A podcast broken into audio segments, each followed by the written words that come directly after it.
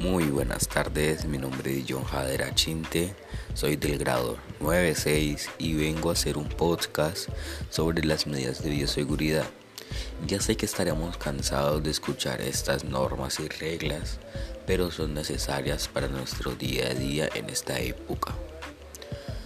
Las medidas que han mostrado mayor evidencia para la contención de la transmisión del virus son las siguientes. Lavado constante de manos, distanciamiento social, uso correcto de tapabocas. Tiene que tapar la boca y la nariz, lógicamente. Esto te puede parecer muy tonto, pero la verdad hay gente que no lo hace.